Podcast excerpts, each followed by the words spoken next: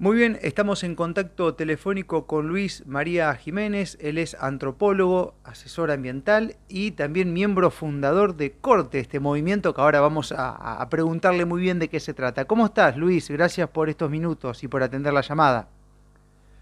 No, gracias a vos, Marco. La posibilidad de difundir estas cosas es fundamental, así que tu aporte es importantísimo. Así que gracias a vos. Eh, es un tema como, como de ciencia ficción este que vamos a charlar, Luis. Sin embargo, debería llamar la atención de muchos medios y, no es tan así. Es más bien la gente de a pie la que se interesa por estas cosas, ¿no? Como las radiaciones y, demás. Sí, no, yo no diría ciencia ficción, yo diría historia repetida. Mm. O sea, esto eh, no es mío lo que te voy a decir, lo tomo de, de, muchos disertantes, de mucha gente que busca una forma de compararlo para entender lo que está pasando. Y eh, el ejemplo de lo que pasó con el tabaco es un caballito de batalla para nosotros, en el sentido de que eh, cuando los primeros estudios clínicos empezaron a señalar al tabaco como causante de cáncer de pulmón, eh, empezó a decir que no y empezó a pagar fortunas, eh, empezaron a pagar eh, estudios científicos que demostraban que el cáncer era una hierba natural y originaria de América, que los indios la cultivaban y la disfrutaban y que no podía ser mala, un montón de cosas le habían puesto al tabaco.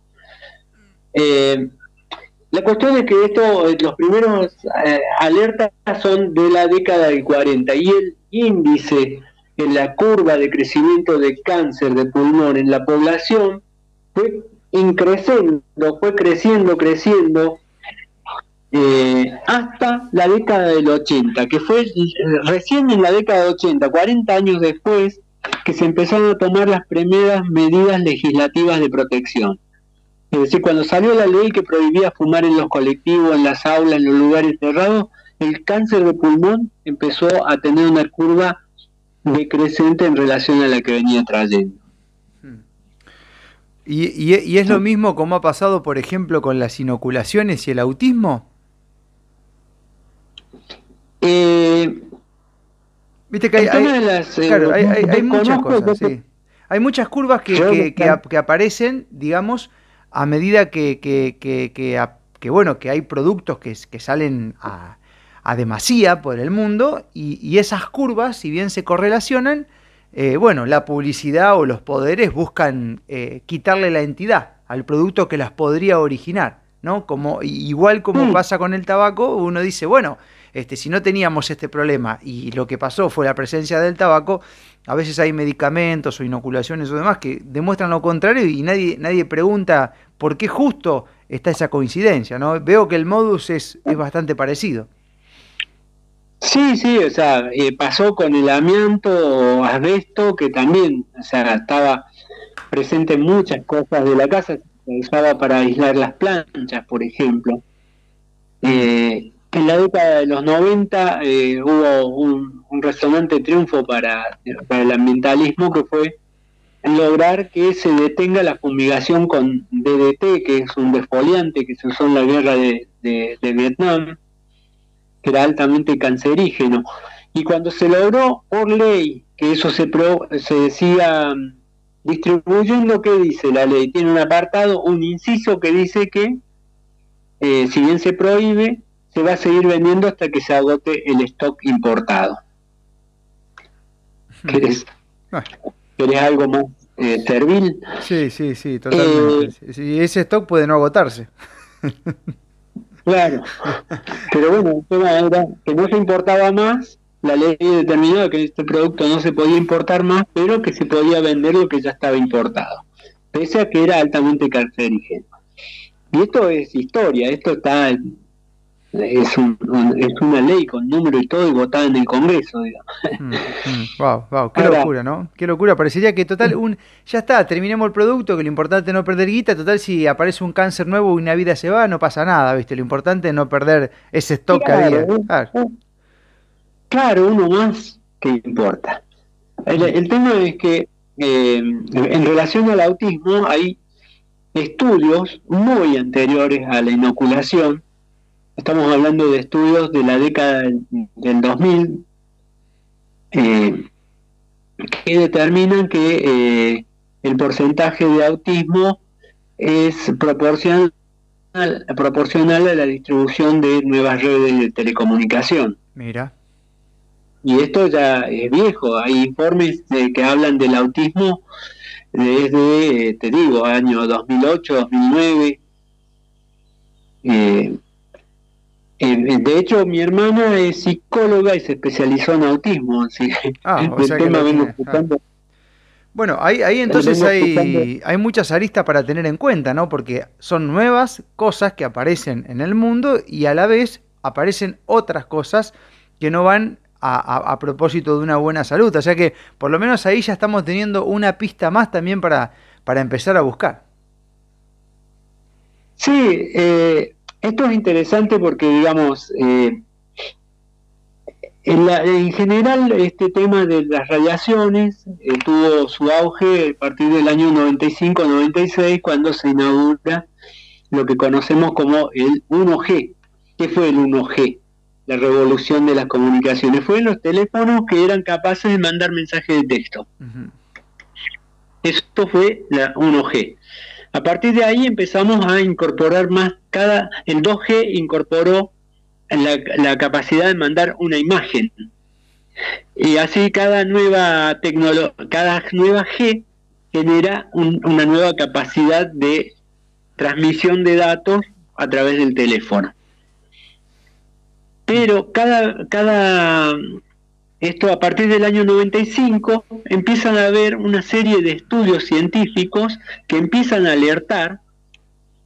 Yo eh, justamente estoy en esto de editar, de poner ahora en conocimiento de la población un estudio que eh, realicé en colaboración con mucha gente. Eh. Mm. Yo soy el compilador, pero me ha ayudado mucha gente, todo un trabajo colaborativo dentro del corte, que muestra, eh, es una especie de radiografía que está pasando con el 5G a nivel mundial y haciendo historia, de dónde viene.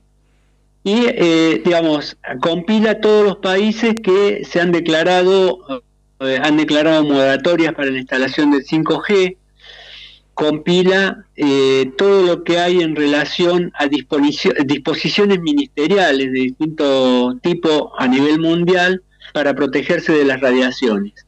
Y esto es muy anterior al 5G. Eh, hay leyes, o sea, por ejemplo, leyes, eh, por ejemplo, en Estados Unidos hay la ley de discapacidades reconoce a la a la electrosensibilidad como una discapacidad laboral desde hace años. Y eh, la ley de Suecia reconoce a la, electrosensibilidad como eh, incapacidad laboral en el año 2008, Francia en el 2011. Es decir, eh, las señales y las formas en que se están protegiendo distintos gobiernos en relación a las radiaciones es muy vieja. Mm.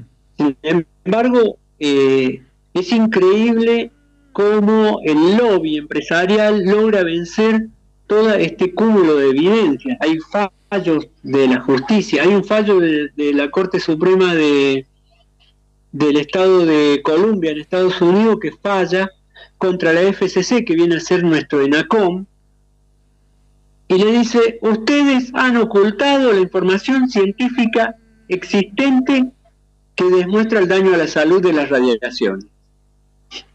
Es un fallo, ya está, en Estados Unidos. Eh, eh, las leyes que prohíben el wifi en las escuelas. O sea, tengo una lista de más de 20 países a nivel mundial que han prohibido el wifi en las escuelas. Hmm. Y si, si, digamos, si la tecnología de la transmisión de datos es inofensiva, ¿por qué hay tantos países que están protegiendo especialmente a sus futuras generaciones? Qué loco, ¿no? Es, para pensar como al mismo tiempo, Luis, este, yo me pregunto por qué eh, inclusive en épocas de mucho freno, en el 2020 para ser más precisos, lo único que se seguía instalando a nivel mundial eran antenas de 5G. ¿no? Y que inclusive hasta tengo entendido el gobierno argentino ya habilitó para que empiecen a gestionar y la, y la franja del 6G, ¿no? Em, o sea que en definitiva esto, esto, no se para y no y yo no veo gente en la calle pidiendo más conexión ni mejorando y ganando un mega más. Yo no veo esa demanda. Eso es algo que realmente lo manejan desde arriba. Obviamente es, algo que se está queriendo instalar a la fuerza. Es más, yo te digo, eh, haciendo este estudio, que ya llevo varios meses eh, en este estudio de recopilar, es una recopilación de eh, hechos históricos. Es decir, eh, un hecho que ocurrió y que fue documentado es, pasa a ser un hecho histórico. Eh, en esta recopilación yo vengo encontrando que hubo un estallido a nivel mundial en el año 2019. Y a partir de esto, de, este trabajo en, puntual que yo me, estoy desayunando. O sea, yo soy conspiranoico, digamos. Venía hablando y avisando de que iba a haber una pandemia ya desde eh, el 2018. Veníamos alertando, ojo, que, van a venir con una pandemia que va a ser, tener estas características. Le pegamos en todas y acertamos en todo. Y eh, pronosticábamos, por el evento 201, pronosticábamos que esto iba a ser para el 2021 y ocurrió eh, el 2020. Mm, o sea, y decíamos le erramos, le erramos, le erramos. Y ahora, con esta serie de eh, estudios que estoy viendo, me estoy eh, dando cuenta de que en realidad no fue que le erramos, sino que ellos lo adelantaron. Y la causa por la que la adelantaron es en la sublevación que hubo contra el despliegue del 5G en el año 2019. La reguera de pueblos que empezaron a levantarse en, en, Estados Unidos, Inglaterra, Irlanda, Francia, Italia, declarándose, por ejemplo, acá estoy leyendo así, así al azar, ¿no? 6 de septiembre del 2019, Irlanda, Leitrim, el Consejo del, Condado de Leitrim, en ejercicio de su responsabilidad de proteger el medio ambiente y al público de daños e invocando el principio de precaución en relación con 5G, se opone a las pruebas de 5G, el despliegue del 5G y cualquier acción que facilite el despliegue del 5G en el condado. Mm. Esto es un pueblito en Leitrim, que se llama en Irlanda. Y como esto, yo estoy compilando y ya llevo dos mil y pico de casos. Esto es 2019. Entonces, Luis, eh, teniendo en cuenta que eso se venía y que ya muchos pueblos estaban en contra de la instalación, porque obviamente entienden de qué se trata y los daños que esto puede provocar, la única forma que se hubiese instalado esta tecnología de modo masivo era que toda la gente esté adentro eh, de sus casas sin poder salir, ¿no? Eh, o sea que te cierra por todos lados. Esta es una, es una, una nueva posibilidad es un descubrimiento para mí. Exacto, exacto. Para mí es muy nuevo, es darme cuenta. Si bien yo venía siguiendo esto y pronosticándolo y, siguiendo en detalle cómo va evolucionando, eh, muchos aspectos se nos escapan. Y bueno, esto de que, eh, y lo he hablado con varios eh, especialistas estudioso del tema, y decíamos, sí, ¿cómo puede ser que le erramos así de feo? Erramos por un año, y no, entendíamos cómo, dónde estaba buscábamos el error. Y esto es que no es que hubo un error, se adelantó. Se adelantó por esto, porque uno ve, yo estoy viendo acá, y voy pasando por la pantalla, te digo, no sé, 20 de mayo 2019 en Italia, pueblito, Palacio Monte, Montesitori se llama. 18 de junio de 2019, todo 2019, ya me voy a hablar de decir 2019. 18 de junio, Irlanda, Condado de Clare. 5 eh, de julio, Italia. 14 municipios, incluido Roma, detienen el 5G. 8 hmm. de julio, Irlanda, West Cork, Claro. 11 de julio, Irlanda, Clare. 20 de julio, Ayuntamiento de Glastonbury, Inglaterra. Claro, claro, sí era. 22 de julio, Condado de Boston, Irlanda. 6 de septiembre, Condado de Leitrim, Irlanda. 6 de septiembre, Sligo, Irlanda. 23 de septiembre, Chipre, Hormida, en Chipre, una ciudad de Chipre. Sí, 6 de octubre, bienvenido, Totnes. Bueno, y, es una catarata, son hojas y hojas y hojas. Wicklow, 7 de octubre, Irlanda, Wicklow.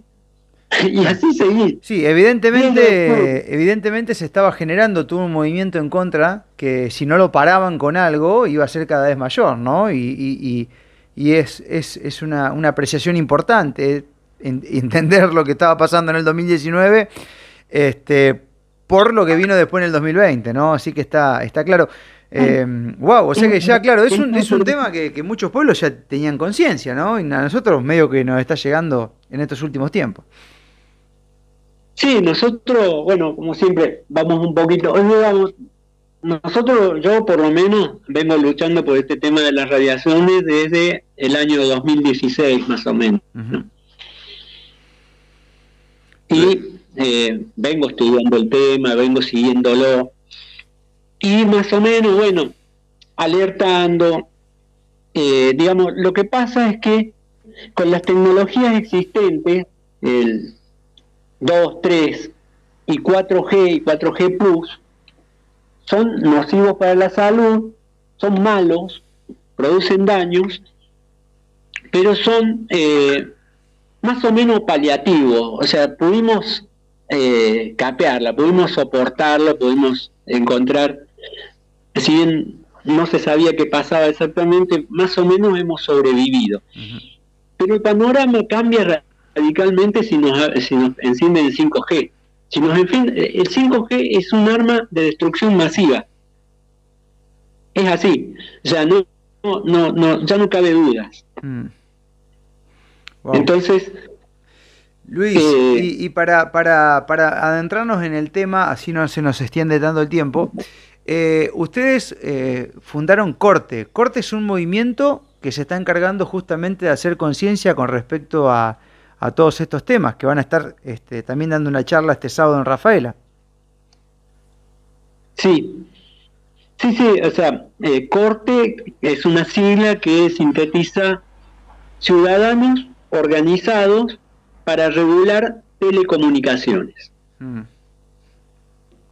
Eh, esto es una organización autoconvocada que eh, rápidamente nucleó mucha gente, somos miles y estamos en todo, el país, en todas las provincias, no nos falta representación, aunque sea chica en algunos lugares, pero estamos en todo el país. Y lo que planteamos eh, no es un rechazo a la tecnología en general, sino que eh, el mismo concepto que en Europa, eh, que se detenga hasta que se sepa realmente que haya estudios epidemiológicos. Es decir, ¿qué pasa cuando un ser vivo o las células vivas están expuestas a un, eh, eh, a un periodo prolongado? Esto, 10 años. ¿Qué pasa? Porque, digamos, sabemos que estas radiaciones no son mortales en, en el corto plazo, pero estamos viendo y hay miles de estudios que están demostrando que es acumulativo y en general que el daño empieza a manifestarse después de 10 años de exposición, más o menos. Entonces, eso hace tan difícil relacionar los síntomas con la causa. Sí, sí, sí. Hay, hay, muchas cosas que son similares, ¿no? Además, si hay una intención de la industria en este, justamente no buscar por donde hay que buscar porque tranquilamente un profesional de la salud puede no vincular una cosa con otra y, todo sigue igual, digamos, ¿no? Claro, el tema precisamente es que en general, o sea, ¿qué pasa? Que la electrosensibilidad Vos fíjate, la electrosensibilidad fue por la eh, Organización Mundial de la Salud eh, descripta en el año 2011. La describe la, Organización Mundial de la Salud, dice la electrosensibilidad es esto, tiene estos síntomas, puede ocurrir, taca, taca, ¿no? Pero a partir de ahí quedaron en eso y eh, no está codificada como una enfermedad. Hmm. ¿Se entiende? Claro. La dejaron ahí. Entonces, al no ser eh, codificada como una enfermedad, no hay protocolos sanitarios para atender la, la, electrosensibilidad. Hmm.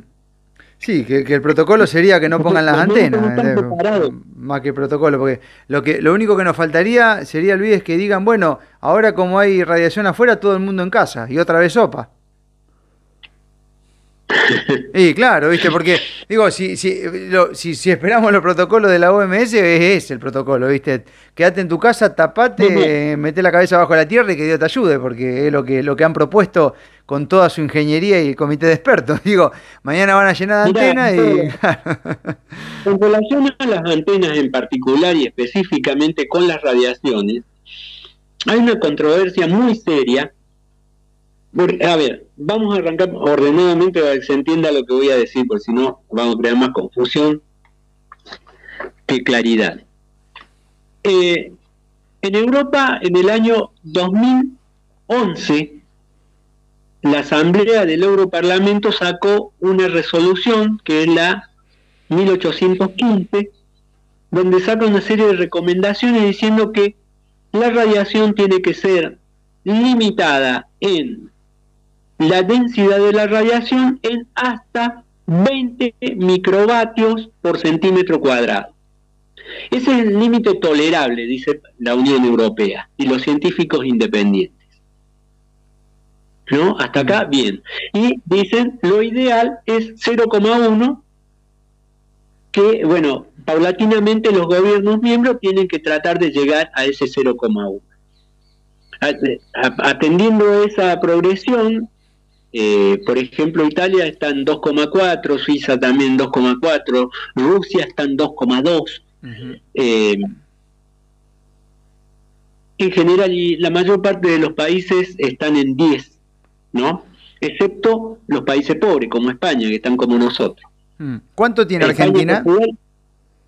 Y en Argentina, ese límite permitido es 965. Ay, pero están fritando? ¿Vos crees? Por favor. Afortunadamente no están transmitiendo en 965, sino que es el límite permitido. ¿No viste como cuando vas en la autopista y te dice el cartelito que podés ir hasta 130? No quiere decir que todos los autos van a 130, sino que ese es el límite permitido. Mm. En la Argentina, el límite permitido es de 965, mientras que en Europa es de 20. Y, hoy, de acuerdo a las mediciones, ¿cuál es el, promedio real, digamos, de que, hay acá en la Argentina como en otros países pobres? El promedio es 400, 450. Es una locura. El real. Ese es el real. Pero tenemos un índice de cáncer muchísimo más alto que Europa. Mm. Y de autismo y de, oh, de infinidad de cosas. Ahora, yo te, decía que primero te iba a explicar esto de eh, los límites que se permiten en Europa y los que se permiten acá para que se entienda la, controversia que hay a nivel científico entre la OMS y los científicos independientes de Europa. Hay como dos polos opuestos. Y es que eh, para la OMS, la FCC y la ICNIRP, que es un órgano científico supuestamente independiente, que establece las pautas de seguridad en cuanto a radiación. Y ellos dicen que el, peligro en las radiaciones, lo que hay que cuidar es que la célula no se caliente. Mientras la célula no se caliente, no hay peligro de salud. Eso es lo que dice la OMS y el ICNIRP, y digamos, eh, eh, el polo de las industrias de las telecomunicaciones en general. Y del lado de los europeos y los científicos, eh, los científicos eh, independientes dicen que hay daños biológicos no térmicos, que explican toda esta catarata de enfermedades y de síntomas que hay.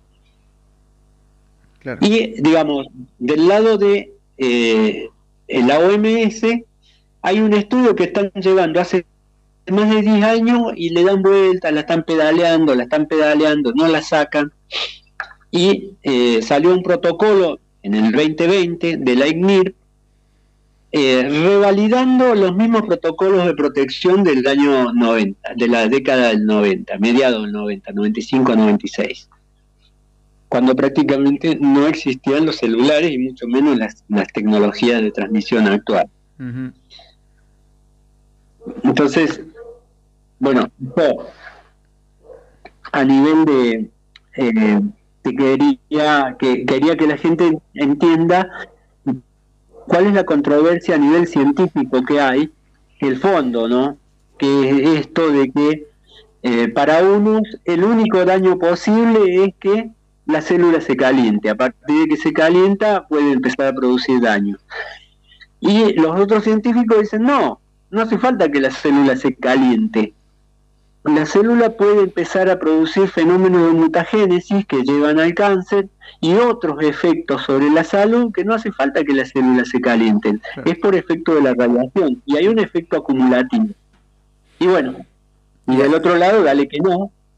Sí, mientras, que mientras tanto en los hechos se ve que algo está pasando, porque este, independientemente de las posiciones, hay hechos, ¿no?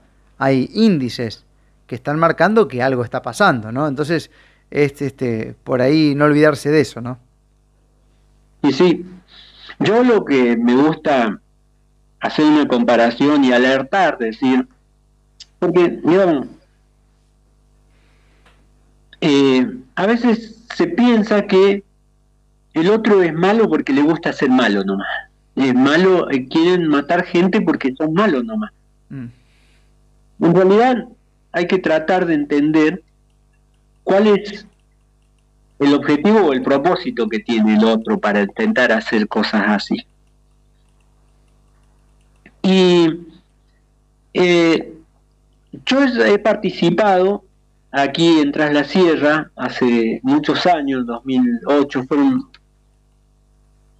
fui un soldadito de primera línea, digamos, ahí era no, estuve en la dirección ni en la organización de esto, de la resistencia de lo que fue que se abra la mina de uranio aquí en Tras la Sierra. Mm. Que desembocó en que Córdoba tiene una ley que prohíbe la minería a cielo abierto en, su territorio, en la provincia de Córdoba. Ahora, el tema es este, querían extraer uranio. Acá hay un, eh, eh, las sierras de Córdoba son riquísimas, un yacimiento de uranio muy, muy rico, un material estratégico a nivel mundial y que no lo pueden explotar porque hay gente que se resiste. Mm. Y esto, o sea, tenemos tierras raras, tenemos el alimento, pero básicamente hay una cantidad de recursos, entre ellos el agua potable, hay una serie de recursos que la Argentina es riquísima, pero está lleno de argentinos que tienen la manía de, pelear por su salud. Y esto hace, hace mucho. Hay que tener en cuenta que hemos sido capaces de hacer retroceder proyectos, por ejemplo, como la ley del agua en Mendoza, eh, la minería en Chubut, la minería en Córdoba. Eh, hemos sido capaces de echar a Monsanto de Córdoba, cuando Monsanto era la, multinacional número uno a nivel mundial. Es decir, tenemos, pese a nuestros defectos, una capacidad y una inventiva que nos ha eh, hecho defendernos en nuestros territorios del de. Mm. Bien. De alguna forma, digo, porque no es perfecto, no estamos en una situación no, ideal. seguro, seguro, seguro, ni hablar, es un, David contra Goliat, ¿no? Siempre lo decimos. Pero bueno, lo importante acá es que la gente vaya entendiendo de qué se trata todo esto para luego ver de qué manera se acciona, ¿no? Este, cuál es la, forma que, va, va cobrando resultados. A veces la forma tradicional va bien y otras veces hay que evolucionar y, hacer otras cosas. Luis, como para ir eh, cerrando, este sábado vas a estar exponiendo en un ciclo de conferencias en Rafaela, ¿no? A las, a las 5 este, mm, eh, de la tarde junto al, al, doctor en física Andrés Osol y al ingeniero electrónico Carlos Avellaneda, ¿correcto? Correcto, correcto, sí. Eh, bueno, eh, ese ciclo es un ciclo de conferencias, esa es una, una parada, una estación en un ciclo que venimos luchando para iniciar la etapa de juntada de firmas de nuestro proyecto de ley. Nosotros elaboramos un proyecto de ley porque en la Argentina no hay proyecto de ley que regule las radiaciones. Esto tiene una serie de, consecuencias. La primera es que eh, las empresas no violan la ley nunca, porque al no haber ley no la violan. Claro. ¿Se entiende el, el, kit de la cuestión. Las resoluciones ministeriales son administrativas, pero nunca vas a poder acusar de romper la ley a una empresa que se maneja en un marco donde no existe esa ley. que el, concepto de, delito es la ruptura de la ley. Entonces la mejor forma de no romper la ley es que no haya ley. Claro, claro.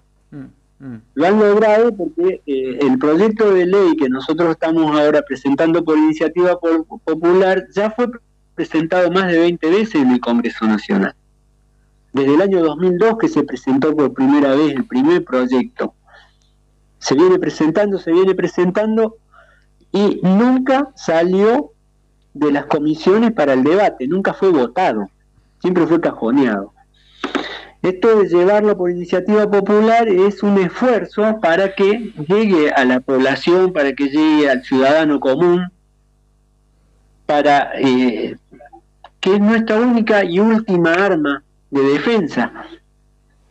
Que todos sepamos lo que pasa para que resistamos en conjunto, porque si no nos pasan por arriba como siempre. Entonces, eh, esa y bueno, estamos en eso, de iniciar la junta de firmas y, bueno, ahora, hoy no vamos a poder empezar a juntar las firmas todavía porque bueno, hay idas y vueltas, digamos, porque hay requisitos técnicos que cumplir para satisfacer. Es una ley la iniciativa popular que tiene una serie de requisitos. Y bueno, nos están exigiendo eh, algunas cosas que no habíamos hecho en la primera presentación, que entendíamos que era para otra etapa, pero ellos ahora, el defensor del pueblo en su dictamen le está diciendo, a ustedes le está faltando esto. Y bueno, ah, estamos haciendo de vuelta la, presentación porque si no tenemos el ok, no podemos iniciar la juntada de firma. Eh, bueno, espero que, se vaya accionando. Tengo entendido que en algunos otros países la misma gente ha prendido fuego a las antenas. Eh, me han enviado oh. fotos oyentes de Bulgaria, en lugares que se pusieron heavy cuando los políticos no escucharon al pueblo, ¿no? Este, precisamente, o sea, cualquier acción que se vaya a hacer necesitamos masa crítica.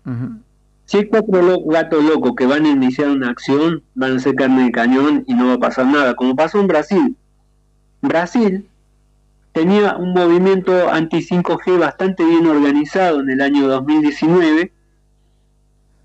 Eh, durante la pandemia de los grupos organizados llegaron a quemar, se dice, porque no hay una documentación precisa, pero alrededor de seis antenas.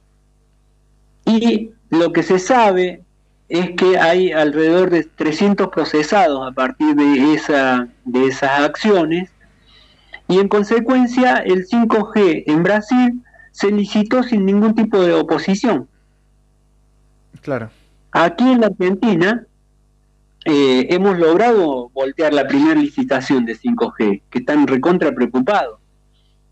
Le volteamos ya desde corte, una acción colectiva desde corte, gracias a lo que a una estrategia que elaboró un abogado de Buenos Aires que se llama Andrés Valcarce, frenamos la licitación obviamente que públicamente no lo van a reconocer. Mm. Pero los pretextos y tonterías que están diciendo para justificar esa, esa caída es notoria porque venían anunciando con bombos y platillos que eh, la licitación se iba a realizar. Y más con la necesidad de dinero que hay en el gobierno. Lo que pasa es que las consecuencias legales eh, de actuar, digamos, contra una... Lo que se hizo fue un reclamo administrativo, que es una forma en que los ciudadanos tenemos de decirle al Estado, eh, estoy en contra de esta resolución que has tomado.